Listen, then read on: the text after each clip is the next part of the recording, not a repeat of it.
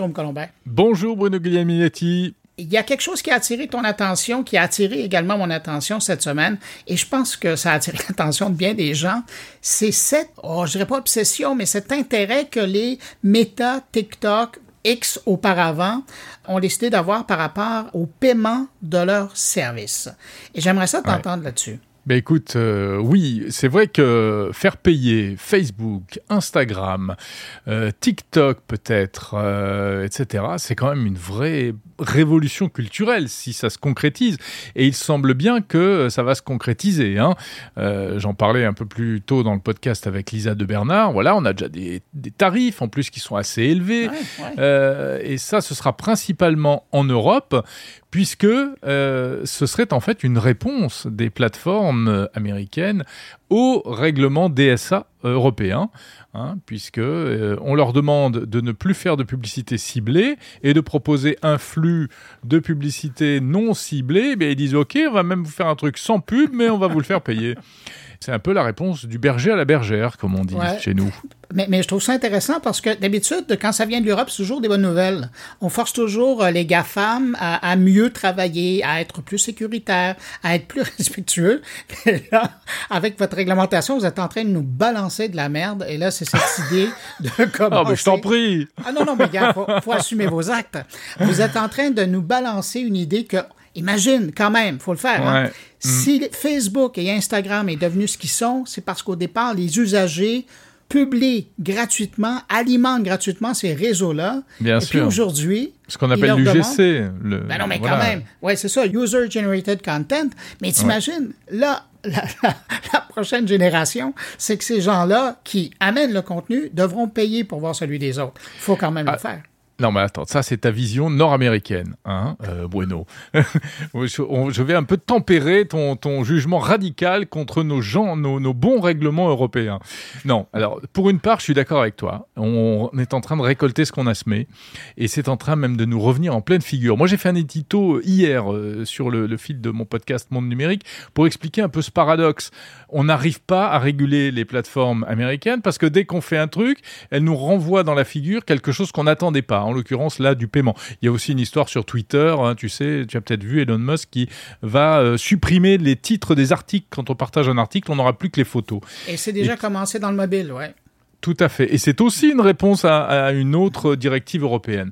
Donc ça, c'est le problème de fond. On, on peut pas, on peut rien faire. On est pris au piège.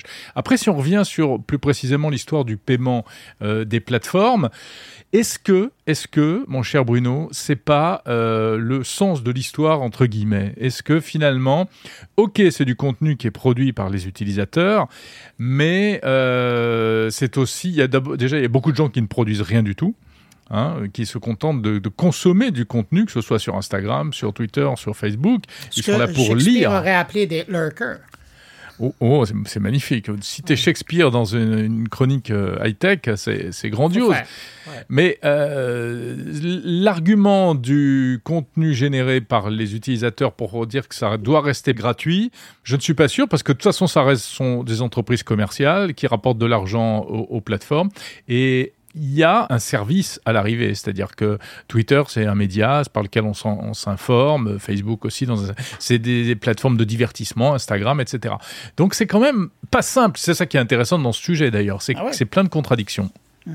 Mais quand tu vois le montant de 17 dollars américains euh, qui est, je ne sais pas comment ça fait en, euros. Là, ben on parle de 10 euros sur la version sur ordinateur pour un compte 13 euros sur mobile, parce qu'il faut payer le, la dîme à Google et à Apple. et puis ensuite, 6 euros de plus hein, par compte. Donc, euh, c'est à peu près les chiffres que tu donnes. Oui, mais ça veut dire que, euh, dans le fond, euh, si, s'ils demandent 17 dollars par mois, hmm. c'est qu'à quelque part, c'est ce qu'on génère pour eux comme profit. C'est ce que je comprends moi aussi. Alors, ouais, moi aussi, j'ai essayé de faire ce calcul-là, mais attention, c'est ce qu'on génère, 100% des utilisateurs ne vont pas payer. Il n'y a ah, qu'une petite fraction des gens qui, vont payer. Les super utilisateurs, on s'entend. Exactement.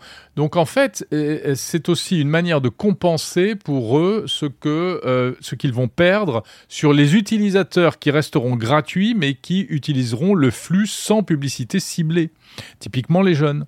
Les, plus jeunes qui choisiront, enfin qui, qui, voilà, qui pourront avoir de la pub mais non ciblée, Et ça, ça rapportera moins aux plateformes, et c'est ça qui sera compensé par les abonnés payants. Mais les abonnés payants, c'est toujours qu'une petite majorité. Tu prends une petite euh, minorité plutôt. Tu prends un Spotify, il y a beaucoup de gens qui écoutent Spotify euh, gratuitement, avec de la pub au milieu. Là, on analyse les choses du point de vue un peu euh, méta, hein, du point de vue, enfin méta, au sens en prenant du recul, en tant que la mécanique économique qui est derrière, etc. Maintenant, si on se place du point de vue de l'utilisateur, et qui se demandent ah oui mais alors est-ce que je vais payer? Combien ça va me coûter? Euh, est-ce que je suis prêt à payer? Est-ce que je peux euh, ça vaudra le coup etc moi j'ai fait un petit sondage sur X euh, très simple hein, en demandant seriez-vous prêt à payer jusqu'à 13 euros pour les plateformes etc pour Instagram Facebook. Eh ben, la réponse 95% à plus de 95% c'est non bien sûr. Les gens ne veulent pas payer parce que il y a une réalité, il y a la question de principe, oh ben non, c'est gratuit, moi je veux pas payer, et puis il y a aussi la réalité budgétaire, c'est-à-dire qu'aujourd'hui tout est devenu payant.